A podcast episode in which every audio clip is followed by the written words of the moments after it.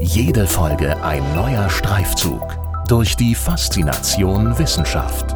Das ist Hessen schafft Wissen, der Podcast mit Erik Lorenz. Es gibt mehrere hunderttausend Gifttierarten, darunter allein knapp 50.000 Spinnenspezies. Über hunderte Millionen Jahre hinweg sind in allen großen Tiergruppen und Lebensräumen Tiergifte entstanden, und zwar unabhängig voneinander, insgesamt mehr als 100 Mal. Über diese erstaunlichen Entwicklungen spreche ich in dieser Episode mit dem molekularen Evolutionsbiologen Dr. Björn von Reumont. Er forscht im Bereich der Tiergifte und ist insbesondere an der Entstehung und Evolution von Giftgenen interessiert. Am Institut für Insektenbiotechnologie der Justus-Liebig-Universität Gießen koordiniert er als Wissenschaftler die Gruppe Tiergifte im Löwe-Zentrum Translationale Biodiversitätsgenomik. Ein kleiner Zungenbrecher. Äh, worum es dabei genau geht, werde ich ihn bestimmt gleich noch fragen. Genauso wie definitiv auch nach seinen Höhlenexpeditionen in Mexiko auf der Spur giftiger Krustentiere. Auch das ist ein wahnsinnig spannendes Thema. Ich freue mich darauf, gleich mit ihm darüber zu sprechen. Dementsprechend wünsche ich euch viel Spaß bei unserem Gespräch. Guten Tag, Herr Dr. von Reumont. Ich freue mich, Sie bei Hessenschaft Wissen begrüßen zu dürfen und über ein wirklich faszinierendes Thema mit Ihnen zu sprechen, nämlich Tiergifte. Also Gifte, ihre Geschichte und ihre Anwendung. Hallo, herzlich willkommen. Hallo, vielen Dank. Ich freue mich wirklich sehr, dass ich was zu dem Forschungsbereich erzählen kann und ich hoffe, ich kann ein paar spannende Einblicke gewähren in den Forschungsbereich. Äh, Sie selbst sind von diesem Forschungsbereich, von diesem Thema ja ganz offenbar fasziniert. Sie widmen ihm ihre Arbeitszeit, ihre Kraft. Äh, und ich muss sagen, äh, dass ich bei der Vorbereitung auch ziemlich fasziniert war. Also ich habe schon in der Einleitung ein paar für mich zumindest verblüffende Fakten genannt. Zum Beispiel, dass Tiergifte in allen größeren Tiergruppen und Lebensräumen mehr als 100 Mal mehr oder weniger unabhängig voneinander entstanden sind. Also das ist ja schon erstaunlich, oder? Dass also evolutionäre Prozesse immer wieder zu ähnlichen, also nach meinem Verständnis ähnlichen Ergebnissen geführt haben. Das könnte jetzt ähm, tatsächlich für einen Außenstehenden sehr erstaunlich wirken. Ähm, für mich ist ja. es das auch noch. Das ist tatsächlich aber ein äh, Prozess, der sehr häufig vorkommt in der Biologie oder in der Evolution. Wir sprechen dann von konvergenten äh, Evolutionsprozessen. Das bedeutet ein Merkmal, das ähm, einen gewissen Vorteil in der Selektion bringt für Arten, also dass Arten ähm, besser im Laufe der Evolution überleben können, dass dieses eventuell unabhängig voneinander entsteht in verschiedenen Tiergruppen, ohne dass diese miteinander verwandt sind. Und das ist bei Giften besonders schön möglich, weil viele Tiere diese morphologischen Apparate, also Beißwerkzeuge zum Beispiel, ausprägen, mit denen sie Gifte einbringen können. Und gleichzeitig, da kommen wir vielleicht noch zu sprechen drauf, ist es so, dass die Toxinkomponenten oder die Giftkomponenten, die Toxine, oft von, von Proteinen abstammen, die schon im Körper vorhanden sind und normale Funktionen haben und dann sehr einfach in Anführungszeichen abgewandelt werden können, um als Toxin zu funktionieren. Okay, also in diesem Sinne ist es eigentlich dann, wie Sie schon sagen, äh, nicht so wahnsinnig überraschend, weil zum einen die Tiere sich einfach aufgrund ihrer unterschiedlichen Lebensräume anders entwickelt haben, an, zum Beispiel Stichwort Beißwerkzeuge oder so, und aber auch, weil sie sozusagen die körpereigenen Stoffe, die sowieso schon aufgrund anderer Funktionalitäten vorhanden sind, eben als Toxine da noch eingesetzt werden. Genau, also da kommt natürlich ähm, viel auch äh, hinzu von, äh, von Bedingungen, wo die Tiere leben und was es jetzt für eine Tierart ist. Also es gibt ja marine und terrestrische Arten, die äh, giftig sind. Und ähm, damit hängt es dann auch oft zusammen, inwiefern ähnliche Giftkomponenten äh, entstehen oder genutzt werden. Tatsächlich ist es aber auch so, dass wir noch versuchen, gerade die, die Prozesse, wie äh, giftige Arten äh, ihre Gifte und Toxine äh, entwickeln und wie diese entstehen, äh, zu untersuchen im Detail, weil gar nicht so viel dazu bekannt ist, wie diese Mechanismen wirken und was diese Mechanismen sind. Das sind mhm. ganz viele verschiedene Prozesse, die da zusammenwirken. Und das ist das, was mich auch tatsächlich äh, am meisten interessiert. Deswegen werden wir darüber natürlich gleich definitiv auch sprechen. Also sozusagen, wie Sie und andere Wissenschaftlerinnen und Wissenschaftler versuchen, ein besseres Verständnis zu erlangen dafür, wie genau diese Gifte entstehen und wirken. Es gibt ja, ähm, also Gift ist nicht gleich Gift, das ist, glaube ich, jetzt schon andeutungsweise ähm, deutlich geworden. Es gibt ja auch unterschiedliche Formen von Giftigkeit, ne? also ganz grundlegend unterschiedlicher. Ja, also ich, ich glaube, es wäre wichtig, ähm, am Anfang äh, äh leider ein paar Definitionen zu geben. Ja klar, immer ja es damit. gibt, es gibt ähm, bei Tiergiften verschiedene Möglichkeiten, sie zu klassifizieren. Und ähm, ich glaube, man kann es damit runterbrechen, dass äh, die Evolution oder Natur immer ein bisschen smarter ist als wir und ähm, das immer ein bisschen mixt. Also die Definitionen stimmen nie so ganz. Aber eine große Unterscheidung ist, dass es aktiv giftige Tiere gibt und passiv giftige Tiere. Im Englischen gibt es da auch verschiedene Begriffe. Also poisonous wäre passiv giftig und venomous wäre aktiv giftig. Das ist ein bisschen einfacher. Ähm, der Hauptunterschied dort ist, dass passiv giftige Tiere ihre Toxine und dieses, diesen Toxin-Cocktail zur Verteidigung meistens benutzen und dass diese oft auch weniger komplex sind, was aber nicht bedeutet, dass sie nicht weniger wirksam sind. Ein klassisches Beispiel sind hier Amphibien. Bei Amphibien ist es so, dass die in oft ähm, feuchten Milieu leben, in Habitaten, Sumpfen, sumpfig etc. Das heißt, diese müssen sich von Natur aus gegen Mikroorganismen schützen und haben dazu in der Haut Hautdrüsen, womit antimikrobielle Substanzen schon aus, äh, ausgeprägt sind und produziert werden, um gegen diese Mikroorganismen wie Bakterien zum Beispiel zu wirken. Das heißt, hier ist es für solche Formen relativ einfach, dann auch ein Toxin äh, zu entwickeln, das auch gegen Beutegreifer wirkt zum Beispiel. Das hat auch äh, die Auswirkung, dass bei Amphibien zum Beispiel die Toxine quasi nicht aktiv an einen, einen Beute, äh, an einen, einen Fressfeind zum Beispiel abgegeben werden, sondern das passiert erst, wenn sie bedroht oder bedrängt werden. Wenn ich sie jetzt zum Beispiel anfasse, eine Kröte, dann würde diese Kröte wahrscheinlich ein Wehrsekret ähm, absondern, wo dann die Toxine mit dabei sind. Das heißt, die haben keine besondere Struktur, mit der sie diese Toxine jetzt in dem Fall in mich als Organismus einbringen. Das heißt aber auch, dass diese Toxine sehr wirksam sein müssen. Das heißt, sie sind oft sehr klein und können dann durch die Haut eines Angreifers oft besser diffundieren. Das ist so mhm. der größte Unterschied ähm, ähm, oder die, das größte Merkmal für passivgiftige Tiere. Bei den aktivgiftigen Tieren ist es so, dass die äh, ganz besondere Strukturen haben, äh, Mundwerkzeuge, ähm, bei Schlangen ist es ganz charakteristisch, dass wir dort ähm, Fangzähne haben, die auch selber eine Evolution durchmachen. Das heißt, erst hat man so einen Fangzahn, der eine Rinne hat, wo Gift abgegeben wird von, von Speicheldrüsen, die an den Zahn angeschlossen sind. Und später hat man dann einen Zahn, der, der quasi wie so eine Injektionskanüle hohl ist und dann wirklich äh, perfekt das Gift in äh, die Beute geben kann. Das heißt, dort haben wir, wir sagen dann eine morphologische Struktur oder einen Giftapparat äh, wo ein, ein Bestandteil dafür verantwortlich ist, quasi die Haut einer Beute oder eines ähm, Angreifers zu durchschlagen und Gifte direkt in die Blutbahn oder in das Gewebe des, ähm, des Organ Organismus dann einzubringen. Das bedeutet aber auch, dass diese Tiere viel komplexere Gemische produzieren können. Das heißt, wir haben dort sehr kleine oder große Proteine. Bei kleinen Proteinen spricht man von Peptiden, mhm. die dann sehr Schon mal gehört, hätte ich jetzt nicht mehr gewusst, aber ja, okay. Mhm. ja, die Unterscheidung ist etwas fließend. Ab 30 bis 50 ähm, Aminosäuren, aus denen die Proteine bestehen, spricht man von Proteinen. Äh, manche Kollegen machen es anders. Ähm, da ist es dann so, dass diese komplexen Gemische sehr speziell abgestimmt sein können, zum Beispiel auf die Beute. Das heißt, mhm. mit diesem, mit dieser Gift, mit dem Giftapparat geht auch einher, dass die Toxine, also die ähm, Komponenten von den Giften, ähm, sehr, sehr speziell werden können und eine hochspezielle Wirkung haben können.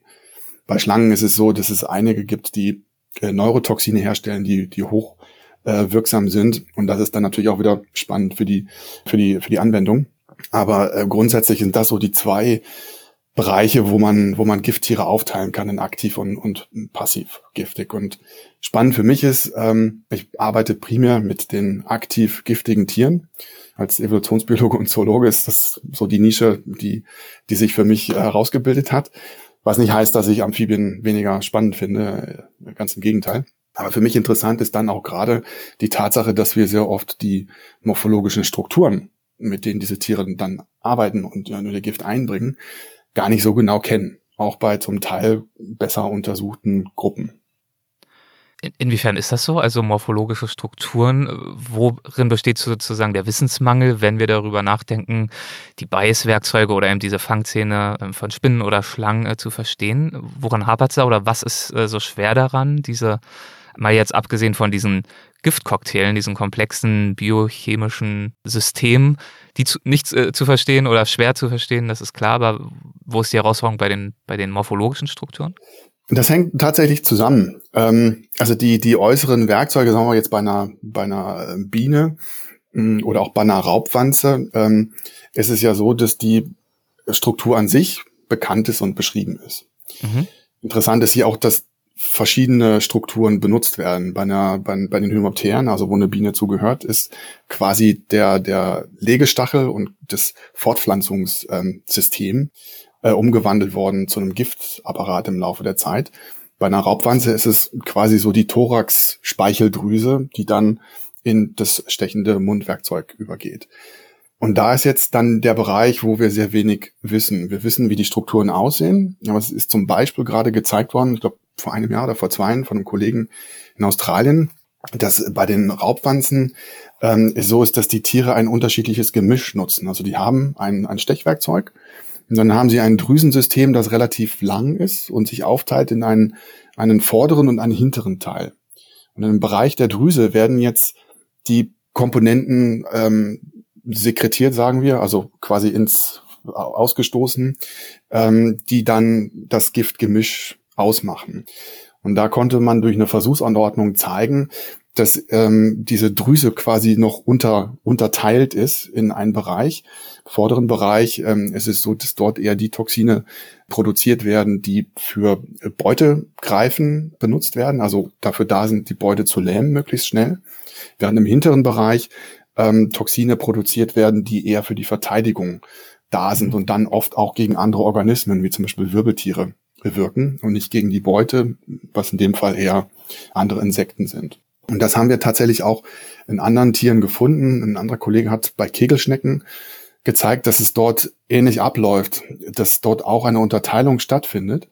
Und ähm, gerade so diese Bereiche der Drüsen, die kennen wir sehr wenig. Äh, auf die Hynopteren zurückzukommen, da ist es so, dass wir einen, einen Giftstachel haben, an den ein sogenanntes Reservoir angeschlossen ist.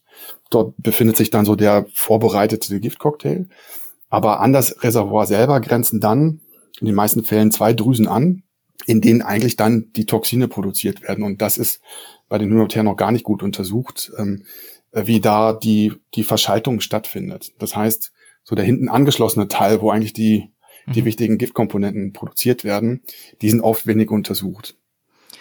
Ja, und wie Sie grundsätzlich, Sie und Ihre Kolleginnen und Kollegen äh, versuchen herauszufinden, wie genau diese Giftcocktaile entstehen, wie, wie, wie es funktioniert. Darüber möchte ich natürlich gleich mit Ihnen sprechen. Mich würde aber zunächst einmal interessieren, wie Ihre Faszination äh, für Tiergifte entstanden ist. Ähm, haben Sie sich äh, damals äh, zuallererst für genau dieses Thema interessiert, Tiergifte, oder haben Sie sich zunächst äh, angezogen gefühlt von der Biologie insgesamt?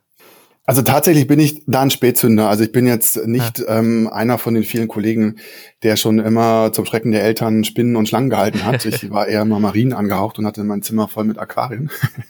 Zumindest eine Zeit lang. Das kam durch einen Zufall zustande. Ähm, das war auf einer wissenschaftlichen Tagung und, und, ist eigentlich ein gutes Beispiel dafür, wie wichtig so die, die ähm, Kooperationen, auch der Austausch, die Kommunikation mit Kollegen ist. Ich habe einen Kollegen, mit dem ich jetzt auch äh, befreundet bin und sehr noch viel zusammenarbeite. Das ist Ronald Jenner, der am Naturhistorischen Museum in London arbeitet, wo ich auch mein erstes Projekt mit Gifttieren dann durchgeführt habe. Der hatte mich nach einer Tagung gefragt, ähm, ob ich denn mal geguckt hätte, ob diese Krebsgruppe, mit der ich gearbeitet habe, nennen sich Remipeden, ähm, ob die, ob ich da irgendwelche Giftproteine gefunden hätte. Ich habe moderne Methoden benutzt, wo ich quasi so die gesamten ähm, Proteine, die die Exprimieren ähm, genommen habe, um daraus zu sehen, wie diese mit anderen Krebsen verwandt sind. Und ähm, dann hat er mich danach das nach dem Vortrag gefragt und ich habe ihn nur angeguckt und dachte, äh, was meinst du denn jetzt mit giftig? das heißt, ich hatte eigentlich komplett übersehen, dass es tatsächlich zwei kleinere Publikationen gibt, die beschrieben haben, dass diese Tiere sehr ähnliche Giftapparate haben könnten ähm, wie Hundertfüßer. Die sehen auch so ähnlich aus tatsächlich ähm, von, von der Körpergestalt.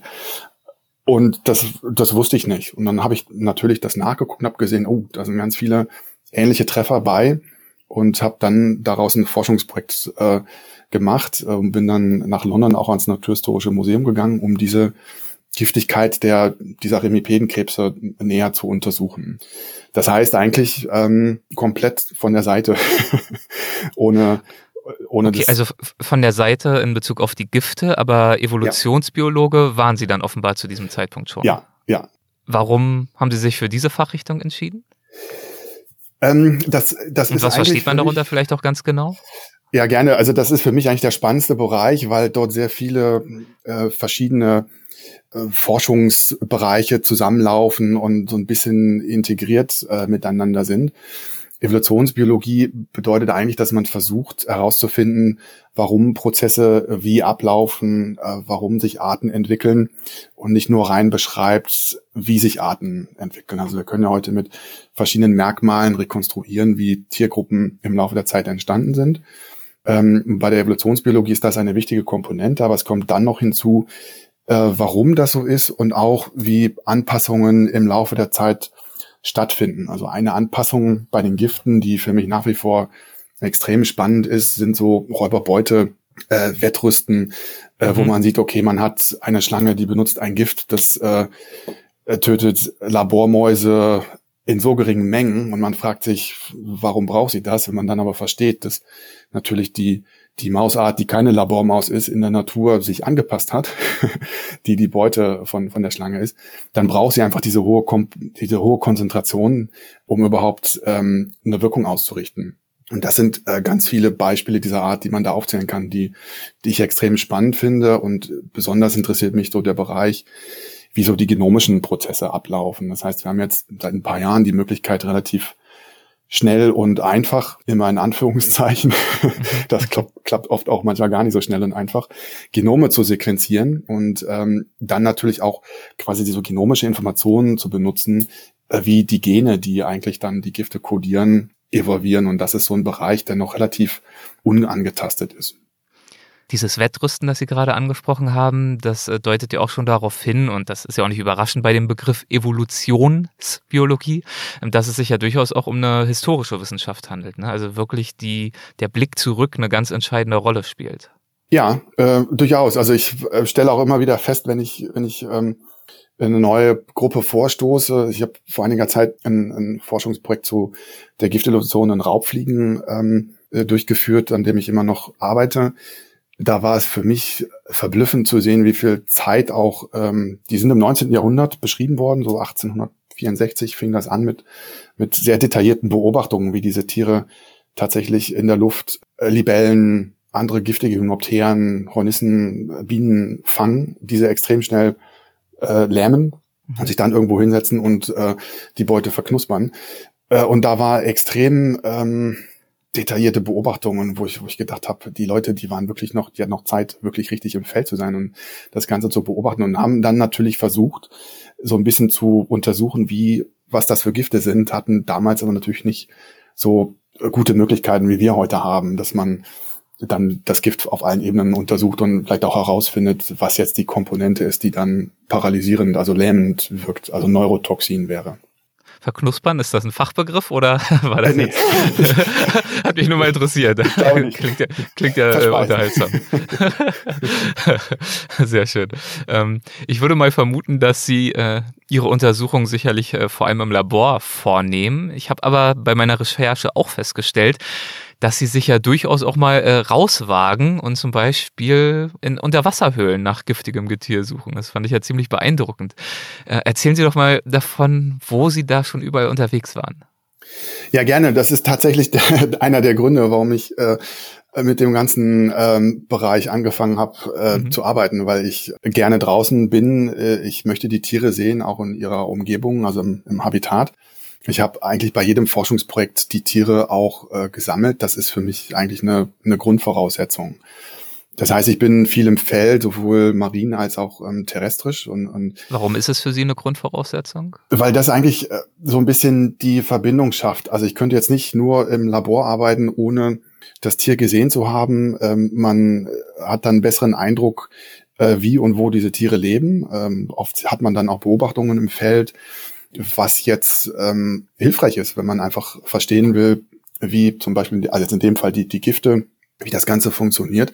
Dafür muss man einfach auch ein bisschen den Eindruck von der Art haben, sonst funktioniert das nicht. Das ist dann einfach mhm. zu, zu theoretisch. Und ähm, für mich ist das so der Bezug zur Biologie. Also ich habe damit angefangen, weil ich was mit Organismen machen wollte. Also ich bin jetzt kein theoretischer Ökologe oder also ich muss wirklich die Arten auch kennen. Also oft, also bei allen Artengruppen, mit denen ich gearbeitet habe, habe ich dann die Tiere auch bestimmt. Das kommt dann noch hinzu. Das ist so die ähm, taxonomische Expertise, die man dann auch ein bisschen entwickelt, was sehr wichtig ist, weil wir immer weniger Kollegen haben, die wirklich Tiere bestimmen können, mhm. ähm, trotz der molekularen Methoden, die jetzt kommen.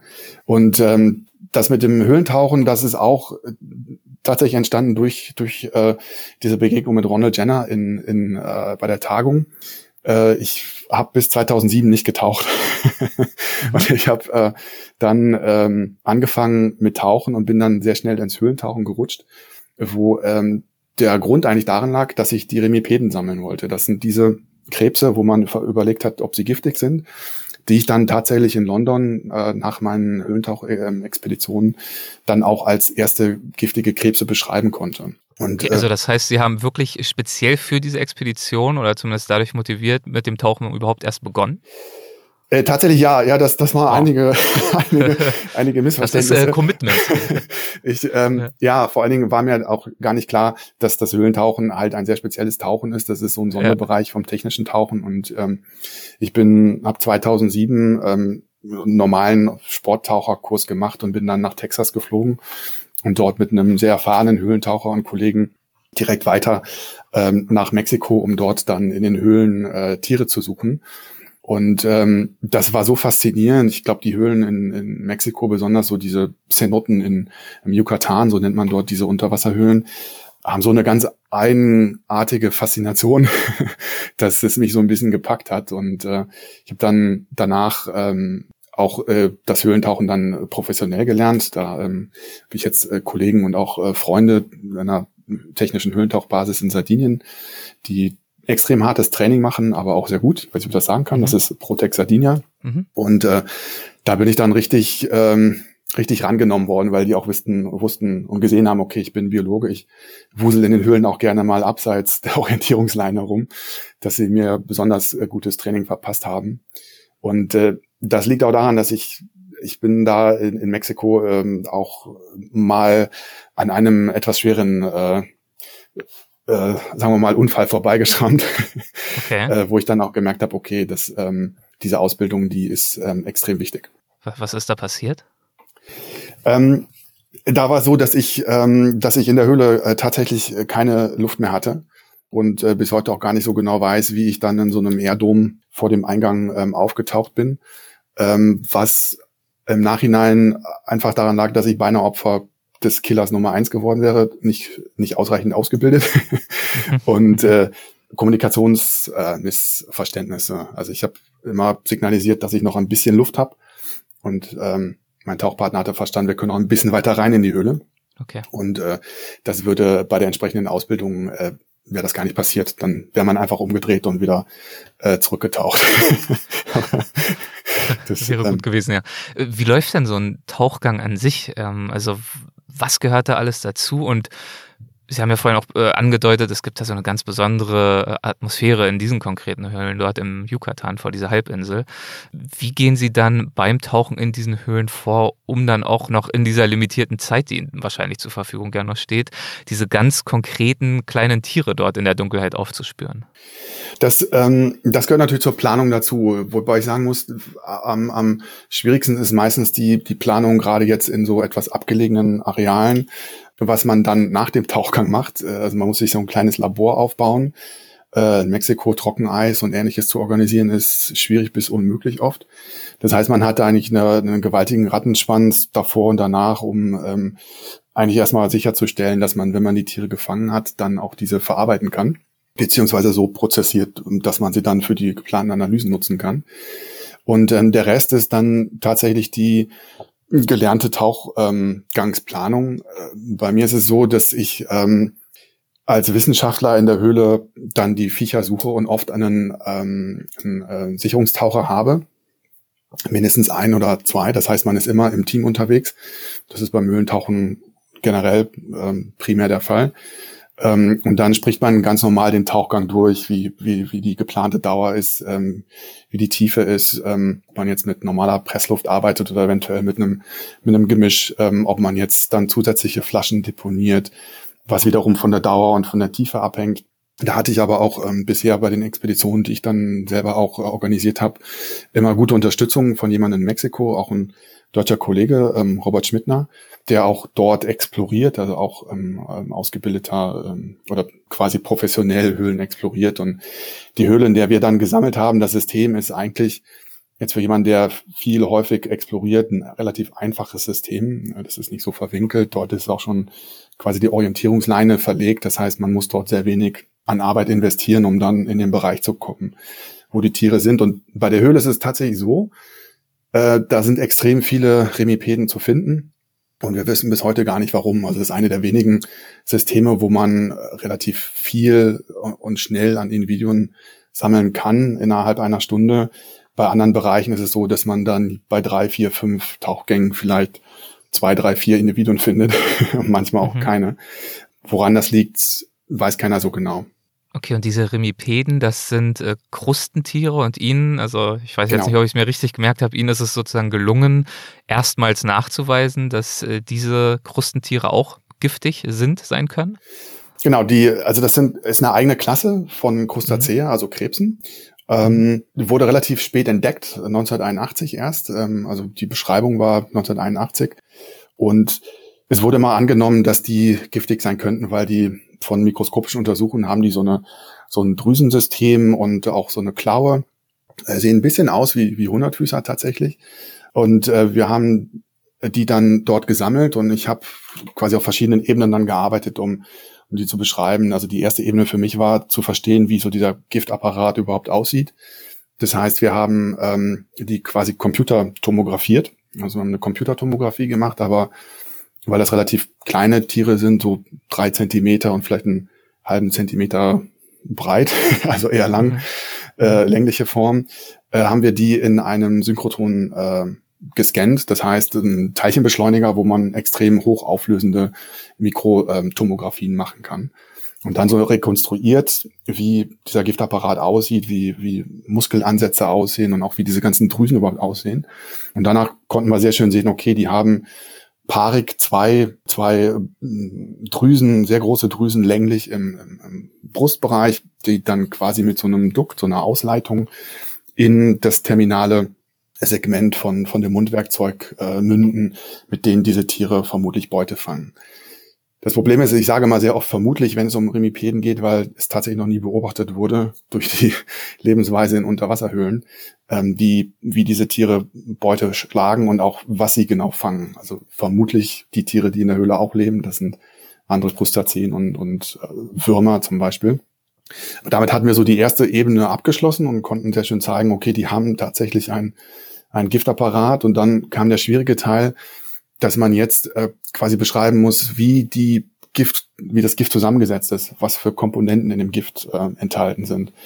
Und da können wir heute mit der modernen Genomik verschiedene Methoden nutzen. Das sind auch wieder so zwei Ebenen. Das eine ist so, man untersucht oder versucht den, das Gift zu untersuchen, was in die Beute injiziert wird. Wir sagen dann auch Crude Venom oder, oder Rohgift. Das gewinnt man meistens bei Schlangen oder Spinnen zum Beispiel durch Melken. Mhm. Das ist bei den Tieren jetzt nicht möglich. Die sind extrem klein, sind auch marin, das heißt, die müssen im Wasser verbleiben. Eine Möglichkeit wäre, die so zu betäuben und dann so Elektrostimulation zu benutzen, dass die, dass man so an den Muskelansätzen von den Drüsen versucht, dass die sich kontrahieren und dann das Gift ausgestoßen wird. Das hat bei denen nicht funktioniert. Das heißt, ich musste die präparieren und dann die Drüsen öffnen und das Rohgift ähm, herausnehmen, um dann ähm, das proteomisch zu untersuchen. Das bedeutet, man versucht das Gift dann aufzutrennen mit verschiedenen Maschinen, Massenspektrometrie und äh, Chromatographie und dann kann man so die Einzelkomponenten äh, sehen oder, oder das Gemisch. Gleichzeitig kann man dann natürlich noch ein bisschen in die Tiefe gehen und versuchen, die exprimierten Proteine oder Giftkomponenten zu, zu analysieren. Das bedeutet, diese proteomischen Komponenten, die sind sekretiert, also die sind wirklich in der Drüse im Gift und werden dann auch in die Beute gebracht. Bei also Proteine. Genau. Davon. Proteomisch bezieht sich auf die Proteine. Richtig, genau. Ja. Und dann gibt es ähm, Vorläufer dazu, das sind Precursor-Moleküle oder RNA. Das heißt, diese sind exprimiert in der Zelle, ähm, werden aber eventuell nicht Bestandteil des Giftes, je nachdem, was das Tier gerade braucht. Dort sind aber auch dann meistens die Proteine enthalten, die dann injiziert werden als, als, als Gift. Und über diese, diese ähm, sogenannten RNA-Sequenzierungen kann man dann Expressionshöhen feststellen, weil man dann sehr gut quantitativ erfassen kann, wie hoch manche Proteine dann exprimiert sind, ähm, als, als ähm, Express Transcripts sagen wir dann. Das sind so diese Transkripte, die in der Zelle dann zu Proteinen umgewandelt werden. Und nachdem ich das gemacht hatte, äh, konnte man sehr schön sehen, dass die Tiere einen sehr ungewöhnlichen Giftcocktail haben. Das sind über 70, 75 Prozent sind eher so proteinabbauende und enzymatische Komponenten, was eher selten ist. Und dann eine Komponente, die extrem ähnlich zu, zu einem Spinnentoxin ist. Und ähm, mhm. das bei Spinnen neurotoxische Aktivität zeigt. Und das war relativ verblüffend, weil da konnte man sehen, okay, von der Sequenzähnlichkeit ist das definitiv dieser Familie der, der Spinnengifte zuzuordnen. Natürlich konvergent entstanden. Wie genau wissen, wissen wir jetzt auch noch nicht. Ähm, das ist so ein, so ein Muster in der Sequenz, das tatsächlich im Tierreich sehr oft vorkommt, auch bei anderen Tieren. Das weiß man jetzt von, von weiteren Untersuchungen in anderen Tiergruppen. Und da bin ich jetzt gerade dabei zu untersuchen mit einer Genomsequenz auch äh, von diesen Tieren, wie, wie gerade dieses Neurotoxin evolviert ist. Aber spannend ist da dann natürlich zu verstehen, wieso dieser Giftcocktail so aussieht. Diese ähm, enzymatischen Komponenten erklären wir uns so, dass die, die Remipeden brauchen erstmal eine quasi Betäubung des Opfers, möglichst schnell mit der neurotoxischen Komponente. Und wenn es betäubt ist, dann injizieren sie quasi das Restgift, das enzymatisch ist und dadurch können sie dann die, die, äh, so die Körperkompartimente von, sagen wir mal, von einem anderen Krustazeen wie einer Garnele auflösen und dann so dieses aufgelöste äh, Tier-Brei-Gemisch normal aufsaugen, was jetzt von der Erklärung plausibel klingt. Mhm. Ähm, und so kann man dann so ein bisschen von der Biologie der Tiere auch sich herleiten, wie das Gift funktioniert, was natürlich noch nicht erklärt, wie es entstanden ist. Das ist richtig. Und das ist dann die nächste große Frage. Aber ich finde, man merkt schon einfach an diesen Ausführungen, wie spannend und komplex diese Forschungsprojekte sind oder sein können. Ne? Also angefangen ja. von äh, dem Fakt, dass sie überhaupt erstmal ähm, mit dem Tauchen beginnen mussten für dieses Projekt, dann die Tauchgänge, das Einsammeln äh, im Yucatan in Mexiko, die Tiere nach Hause bringen, das Ganze vorstellen, untersuchen. Sie haben ja jetzt auch schon verschiedene wesentliche Säulen der Venomik angesprochen, also die Genomik, die Erbgutanlagenanalyse, äh, dann diese Proteomik, ich kann es ja kaum aussprechen, ich habe hier mal so ein bisschen mitgetippt, also diese ganze Analyse, diese Sequenztechnologien oder Sequenziertechnologien heißen sie, glaube ich. Ne? Ja. Für welche Bereiche aus diesen ganzen vielen Facetten schlägt denn Ihr wissenschaftliches Herz am stärksten? Also ich bin von meiner Expertise her ähm, äh, jemand, der eher mit DNA, also Genom oder RNA-Sequenzen arbeitet. Also ich bin jetzt kein Proteomiker, das wäre, glaube ich, ähm, ein Affront gegen meine Proteomiker-Kollegen. also da arbeite ich meistens mit Kollegen zusammen, die dann die Analysen machen und mein Teil ist dann quasi das Rohgift zu gewinnen, was oft schon kompliziert ist und das dann abzugeben. Bei den Tieren, mit denen ich arbeite, ist, ist die Menge auch extrem gering. Das heißt, oft muss man dann auch schon sehr speziell arbeiten und manche Bereiche, oft trennt man die, die Rohgifte noch in so Gelen auf, wo man dann so Fraktionen noch sieht. Das funktioniert oft nicht, weil einfach die Menge nicht stimmt. Also mein Bereich ist dann eher so in die Richtung Bioinformatik, wobei ich jetzt auch kein Bioinformatiker von der Ausbildung bin. Das bringen wir uns immer irgendwie alle so nebenbei dann bei. Und ich, ich komme eigentlich auch eher aus dem Bereich, wie man mit molekularen Daten arbeitet und analysiert. Also das ist so der Bereich, was ich auch sehr spannend finde, auch visuell einfach immer faszinierend, ähm, ist die, die ähm, Funktionsmorphologie. Also wenn man den Giftapparat dann ähm, visualisiert, nachdem man äh, Computertomographien gemacht hat. Das ist äh, immer sehr schön und irgendwie beruhigend, wenn, man das, wenn man das rekonstruieren kann. ähm, aber was, was mich dann interessiert, ist eigentlich, ähm, bei der Analyse zu sehen, okay, welche, welche Komponenten haben wir jetzt und jetzt auch viel äh, vermehrt dann, wie entstehen jetzt die Gene, also um bei diesen Neurotoxinen, bei Remipeden zu bleiben. Bei Spinnen ist eine Hypothese, dass diese Neurotoxine in Spinnen extrem oft dupliziert wurden, also dass dort ganz viele Kopien im Genom entstanden sind, durch Prozesse, die man noch nicht so genau kennt. Und diese, diese Klasse von Neurotoxin, die kommt zum Beispiel auch in Raubfliegen vor. Und da haben wir ein Genom generiert und haben gesehen, dort kommt nur eine Kopie vor.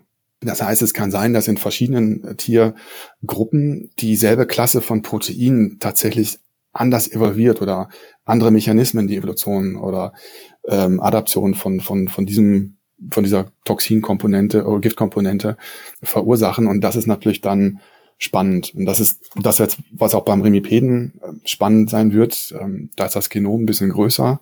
Da brauche ich definitiv auch Hilfe von Kollegen bioinformatisch, zu sehen, wie das jetzt da reinpasst in äh, vom vom Bild her, wie wie dort die diese Nortine nennt man äh, diese diese Gruppe von Neurotoxinen evolvieren. Man merkt auch, äh, das haben Sie auch an diversen Stellen angesprochen, wir wissen heute viel, viel mehr als noch vor wenigen Jahrzehnten über diese Themen. Es gibt aber auch noch große Wissenslücken, die gefüllt werden sollen. Ähm, um das zu tun, wirken Sie zum Beispiel auch mit an einem äh, neuen europäischen Forschungsnetzwerk namens, ich glaube, es heißt Cost Activation European Venom Network. Ist das richtig? Cost Action. Ja, Cost Action ist Action. quasi okay. ein Förderinstrument der, der ja. EU. Ja. Ja, okay. Ähm, was ist dort die zentrale Zielsetzung? Also bei einer Cost Action generell geht es eigentlich um eins der wichtigsten Themen in der Wissenschaft überhaupt. Und zwar die Vernetzung und Kommunikation untereinander. Also das ist mhm. ein Fördermittel, ähm, was nur dazu da ist, Wissenschaftler zu vernetzen über Tagungen. Gut, jetzt in Corona-Zeiten ein bisschen schwieriger, aber geht eben dann auch online, so als Krücke und vor allem auch Kommunikationsstrukturen aufzubauen. Also grundsätzlich gibt es diese Cost-Action in jedem Wissenschaftsbereich, nicht nur in der Evolution oder jetzt bei Giften. Aber ähm, es gibt in Europa so verstreut Labore, die, die an Tiergiften arbeiten, immer mit recht unterschiedlichen äh, Aspekten, also sehr oft angewandt, um Toxine zu testen für pharmakologische oder agrochemische Anwendungen. Manche mit Evolution, manche haben dann eine spezielle Tiergruppe, zum Beispiel Kegelschnecken. Aber so eine, so eine richtige Zusammenfassung, äh, die hat bisher noch nicht existiert. Und es gibt ähm, eine Kollegin in Rom, Maria Vittoria Modica, die ähm, hat sich überlegt, das macht Sinn, da mal so ein Netzwerk aufzubauen und hat dann andere Kollegen gefragt, ob sie Lust haben zu unterstützen. Das war eine super Idee, das haben dann ich und einige andere auch gemacht und so einen Antrag geschrieben und eingereicht, der dann durchgegangen ist. Und äh, wir sind jetzt, glaube ich, 130 äh, Mitglieder. Die EU-Staaten, Zahl habe ich jetzt nicht ganz im Kopf, aber es sind über 20, also fast alle EU-Staaten und angrenzenden Staaten. Und bei diesen Cost Action ist, äh, gibt es einige Punkte, die extrem wichtig sind und im Vordergrund stehen. Das ist einmal ähm, die Staaten zu unterstützen, wo die Wissenschaftsstruktur nicht so gut ausschaut wie bei den zentraleuropäischen Staaten. Und es ist auch ein wichtiger Punkt, die Kolleginnen zu fördern, die leider immer noch zu wenig in der Wissenschaft zu finden sind oder Fuß fassen können. Mhm. Und dann natürlich auch gemeinsame Ziele zu formulieren. Und eins der Ziele ist so die Methodiken ähm, der, der Venomik äh, etwas neu zu, zu formulieren und ähm, wichtige Punkte herauszugreifen, wo Innovation möglich ist. Aber es ist auch ganz klar ein Ziel, mehr in die Anwendung zu gehen und zum Beispiel aus dieser Grundlagenforschung heraus Anwendungsmöglichkeiten aufzuzeigen und quasi Projekte zu initiieren, die dann ähm, in alle Richtungen das Wissen vermehren. Äh, sprechen wir doch mal kurz über Anwendungsmöglichkeiten. Äh, in welchen Bereichen werden denn die spezifischen Eigenschaften dieser ganz verschiedenen Toxine bereits genutzt oder können genutzt werden? Also da gibt es, da gibt es viele. Das kann man vielleicht auch in, in drei verschiedenen Bereichen primär erläutern. Es ähm, wird ja oft so pharmakologisch erwähnt, dass dort Toxine in, in, für pharmazeutische Anwendungen äh, nützlich sind. Das bedeutet dann wirklich Anwendungen als Medikament. Das ist so der eine Bereich. Der zweite Bereich ähm, ist Agrochemie. Das bedeutet, dass man zum Beispiel Bioinsektizide herstellt aus Toxinen. Und der dritte Bereich der oft so ein bisschen vernachlässigt wird. Das ist äh, vielleicht so ein Mix zwischen ähm, Kosmetika ähm, und äh, tatsächlich Laboranwendungen. Also sehr oft werden Toxine auch genutzt, um einfach ähm, Mechanismen im Labor zu verstehen. Mhm. Zum Beispiel als Marker für Tumorgewebe ähm, in der Medizin.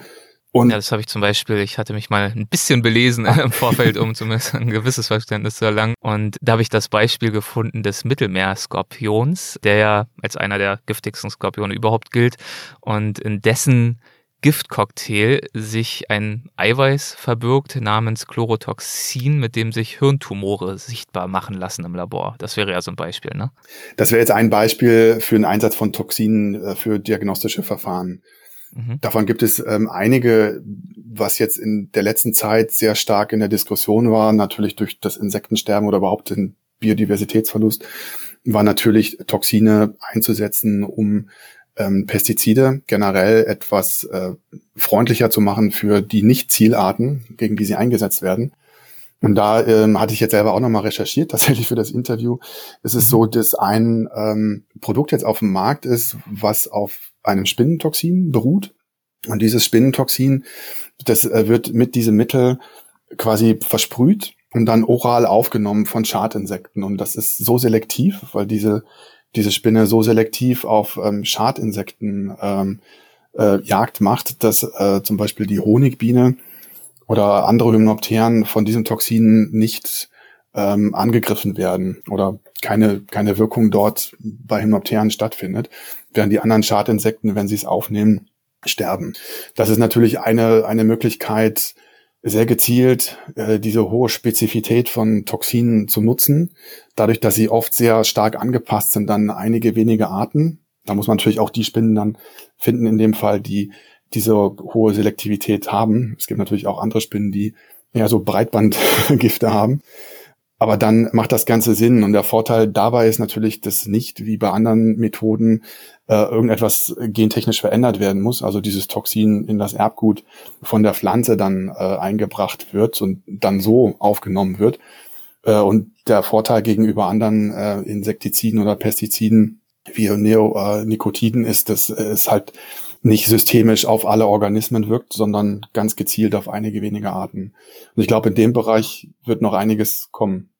Ja, und ich glaube, genau diese Selektivität in der Wirksamkeit ist ja unter anderem auch ein Ergebnis dieses Wettrüstens, das Sie vorhin angesprochen haben. Ne? Also, ja. dass sich sozusagen im Laufe der Evolution, in diesem evolutionären Wettrüsten, dieses Gift immer spezieller und in immer höherer Konzentration auf ganz bestimmte Funktionen fokussiert, auf ganz bestimmte Beutetiere und so weiter, die dann wieder Abwehrmechanismen entwickeln. Dadurch steigt wieder die Konzentration und so weiter. Und dadurch, nach meinem Verständnis, entstehen so hochpotente, spezialisierte Wirkstoffe, dass das eben der Grund ist, warum sie auch so wunderbar zum Beispiel für die Entwicklung von neuartigen Therapeutika eingesetzt werden können, wo ja auch ganz spezielle äh, Wirkmechanismen äh, benötigt werden. Ganz genau, man muss dabei nur eins im Kopf haben und darf das nicht ja. vergessen, es wird eigentlich nie die Natursubstanz eingesetzt. Mhm. Also grundsätzlich, ähm, ich hatte es auch nochmal recherchiert vorher, weil die Zahlen sich ja jetzt immer ändern.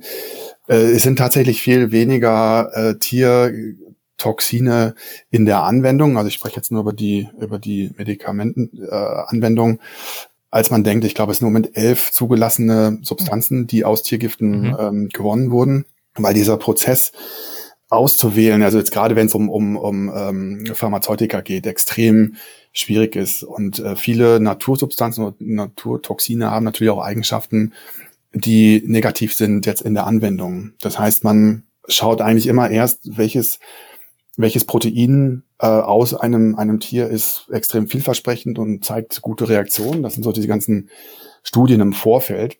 Und dann geht man wirklich in äh, klinische Studien dann später rein. Aber dafür muss man dann das äh, Toxin quasi nochmal neu designen und dann auch ähm, biotechnologisch herstellen. Das heißt, am Schluss hat man eigentlich eher eine künstliche Sequenz, die dann auch oft auch nochmal verändert wird, um, um Nebenwirkungen herauszunehmen oder auch vielleicht Wirkungen ähm, hervorzurufen, die dann noch gewünschter sind. Mhm. Und dieser Prozess, äh, inklusive der klinischen Studien dann, wo es ja dann wirklich darum geht, Nebenwirkungen äh, zu erkennen, der dauert halt sehr lange. Da kann man schon, denke ich, mit sieben bis zehn Jahren rechnen. Äh, ja. Und dann bleiben von 100.000 Substanzen, die äh, getestet werden, am Ende vielleicht eine übrig. Das ist ähm, jetzt vielleicht etwas beschleunigt, weil wir durch diese ganzen neuen, auch bioinformatischen bio, ähm, Methoden bessere Möglichkeiten haben, ähnliche Substanzen äh, zu finden und zu screenen. Und dann aufgrund dieser Ähnlichkeiten gehen wir davon aus, dass die auch ähnliche Funktionen haben. Und das beschleunigt etwas so diesen Bereich des Herausfindens, welche Substanz jetzt am besten ist. Wahnsinn, was das für ein Aufwand bedeutet. Ne? Also ja, das sind dann auch, das sind dann, das sind dann auch die, die äh, wir sprechen dann von Bioaktivitätstests oder Bioassays, äh, die dann auch Kollegen machen, die dann so hochspezifisch sind, ähm, äh, wo dann auch wieder Kooperationen sind, äh, weil das dann auch einfach äh, viel zu viel zu speziell wird, äh, anwendungsorientiert. Wir kommen langsam schon zum Ende. Ähm, abgesehen von Ihren Tauchausflügen, sind Sie denn bei Ihrer Arbeit mit giftigen Tieren jemals in irgendwelche gefährlichen Situationen geraten? Nee, eigentlich nicht. Also ich arbeite ja mehr so mit den äh, ungewöhnlichen, vernachlässigten, ja. kleineren Arten, eher so Insekten oder anderen Gliedertieren, die jetzt äh, ja. nicht so, äh, so gefährlich wie Schlangen sind. Äh, ja. Aber äh, ich bin halt auf dem Feld, da passiert schon ab und zu mal was. Da kann man auch mal umknicken zumindest. da fängt es ja schon an. Also ich habe mal in einem anderen Zusammenhang bei der Diplomarbeit äh, eine Woche in Griechenland gesammelt und hab, ähm, bin dort von Saloniki quasi rüber zur Grenze über das Pindosgebirge gefahren und habe äh, dort tatsächlich ähm, passivgiftige äh, Motten gesammelt, die deswegen tagaktiv sein können, weil sie eben so giftig sind. Und habe ähm, da, ich glaube, insgesamt 20 Stunden geschlafen, bin dann äh, so nachts immer gefahren und tagsüber gesammelt. da bin ich dann einmal tatsächlich mit dem Auto so eine Schlucht runtergefahren, weil ich fast eingenickt bin, aber das ist, glaube ich, eher so eine Jugendsünde, die man lieber gar nicht erwähnt. aber ähm, ja. nee, ansonsten ähm, ist das ja auch alles sicher. Man hat ja meistens auch immer Gefahrenabschätzungen, bevor man äh, bevor man aktiv wird. Dann äh, hoffen wir mal und gehen wir davon aus, dass das auch so bleibt. Äh, ich würde gern zum Abschluss unseres Gesprächs noch äh, zu einem Segment kommen. Das haben wir in jeder Folge mit dabei. Das sind die Halbsätze. Das würde bedeuten, ich biete ah, Ihnen jeweils okay. einen Halbsatz an und äh, wir schauen einfach mal, ob Ihnen dazu was in den Sinn kommt. Wenn ja, was muss auch jetzt nicht zwangsläufig Ihrerseits ein Halbsatz sein. Das können Sie so knapp oder ausführlich handhaben, wie Sie mögen. Ich gebe mein Bestes. mein Lieblingstiergift oder mein Lieblingsgifttier, je nachdem, ist der Remipede oder die Gruppe der Remipeden. Mhm, okay. Kam jetzt auch nicht komplett überraschend nach diesem Gespräch. Nein. Äh, an der Evolutionsbiologie begeistert mich in erster Linie? Die Vielfältigkeit. Und worin diese Vielfältigkeit besteht, die Vielfalt haben wir auch vorhin schon besprochen. Äh, zu meinen Vorbildern in der Biologie gehört Oh, das ist schwierig. Ähm, das kann ich, glaube ich, gar nicht so sagen. Es gibt, es gibt mehrere. Äh, also ich glaube primär kooperativ, kommunikative Kollegen, äh, die äh, keine Silberrückenmentalität haben. okay, mhm. ja. Wirkliche Zusammenarbeit ermöglichen. Deswegen engagieren Sie sich auch in diesem Netzwerk so sehr. Ja, richtig. Eine prägende Erfahrung in meiner Karriere war für mich. Ähm, äh, tatsächlich einen Unikurs, äh, damals am Museum König, wo ich zum ersten Mal mit so phylogenetisch systematischen Methoden und molekulare Methoden vor allem in Kontakt gekommen bin, damals von äh, Bernhard Misow ausgerichtet. Und das hat mich ähm, eigentlich so in diesen ganzen Bereich gebracht und das war für mich, glaube ich, mit am prägendsten, weil das so den Weg gelegt hat in die, in die Richtung, in der ich jetzt auch methodisch unterwegs bin. Vom Thema vielleicht ein bisschen abgewandelt, aber doch nah dran eigentlich auch. Die Arbeit an der Justus-Liebig-Universität Gießen ist für mich spannend und oft unerwartet. unerwartet in Bezug auf was? Ähm, also ich habe tatsächlich sehr viel bürokratische, technokratische Arbeit, die, äh, mhm. die in dem Fall dann natürlich einen von der Forschung abhält spannend deswegen, weil so diese Position als Koordinator von der Gruppe Tiergifte äh, mich auch mit Kollegen von, von Löwe TBG viel zusammenarbeiten lässt, was dann auch über die Justus-Liebig-Universität läuft, aber auch äh, beim Fraunhofer Institut hier in Gießen. Mhm. Dann geht es natürlich mehr um die angewandten Dinge. Und äh, das ist ein sehr breites Feld, was das Spannende ist, aber auch das, was ähm, Kraft kostet. ja, glaube ich ganz in meinem Element bin ich, wenn? Ich im Feld bin und gerne mit Wasser. Marien. Ja. Meinen Studierenden gebe ich häufig den Rat. Oh, das sind viele. Äh, ich hoffe, gute. Ähm, rauszufinden, was sie wirklich interessiert mhm. Und auszuprobieren. Und Englisch sprechen, ganz wichtig. okay. Na. Für die Zukunft sehe ich die spannendsten Forschungs- und oder Tätigkeitsfelder für mich in der Evolutionsbiologie in? Uh, ich glaube, so übergeordnet vergleichende Genomik, das ist eigentlich das, wo es hingeht, aber auch nach wie vor mit Giften. Ist schwierig zu sagen tatsächlich, weil das kein einheitliches, es sind halt mehrere Felder an sich schon.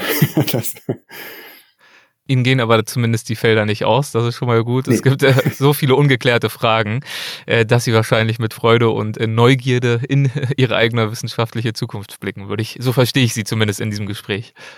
Ja, äh, das äh, ist definitiv auch etwas, was ich weiter ausbauen möchte. Ähm, ja.